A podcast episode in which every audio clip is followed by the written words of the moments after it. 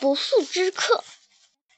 我很喜欢马小跳的家，但是猴子回到深山老林以后，我就开始怀念怀念秘密山洞。我不辞而别，回到翠湖公园，老老鼠就幽灵般的出现在身边。我一猫爪子拍在它的肩头，我回来了。嗯，可是夏宫什么？那是我的，你是不是后悔了，想把？山洞收回去。哎呀，这个世界真是一天一个样。小猫老弟，你虽然只离开了这么几天，可是你不知道，就在这几天里发生了多大的变化呀！我怎么没看出来变化？你没看出来吗？猫眼睛长得那么大，怎么就没有用呢？该死的老老鼠，只要有机会，他就拿我们猫来，嗯，来开玩笑。看见没有？绿岛夏宫已经变成花岛夏宫了。果然，覆盖在秘密山洞前面的藤蔓上开满了白色小花。你知道它叫什么名字吗？啊，我就料想到你不知道。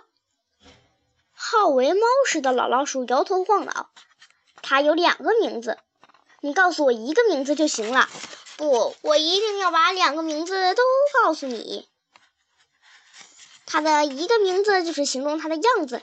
叫六月雪，远远看去，一朵朵白色的小花真的像一片白雪。正因为夏天不可能下雪，所以大家才叫它六月雪。还有一个就是形容它的香味儿的，叫七里香，就是说在七里之外都能闻到它的香味儿。离这些花还不到一里路，怎么没闻到香味儿？哎呀，你到底还是年轻啊！等你回到像我这么一大把年纪，你就知道了。没有颜色的花，都是在傍晚和清晨发出清香的。我对老老鼠说：“好啦，我要进去了，您请回吧，明天见。”等一下，我还没说完呢。刚才说的是外面的变化，里面的变化还没说呢。什么变化？是不是暴雨之后山洞里积满了水？没有积水啦，我把它提溜起来，快说！你把我放下，我再说。我把它放下了，夏宫已经不是你的了。难道是你的？也不是我的。有一只乌龟住在里面。你怎么不早说？现在就进去把它踢到湖里。他提醒我，呃，那个乌龟有点大呀。你小瞧我，那我就把它推进湖里。你可能推不动，两个一起推。好鼠不吃眼前亏，既然你要一意孤行，那我们去试试。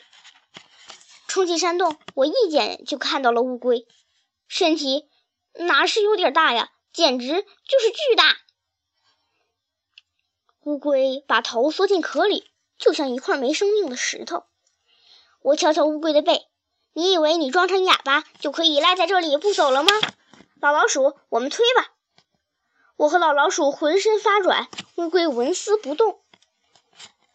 老老鼠不想推了。小马老弟，下宫里空空荡荡的，一件家具也没有。吃饭的时候总要有张桌子吧？就把它当成桌子。我想了想，觉得老老鼠说的也对，而且杜真子来看我的时候，可以把乌龟当他们的凳子。我越来越喜欢这个山洞了。外面看是六月雪，晚上是七里香。我更喜欢的是是是这件新家具，可以当桌子，可以当凳子。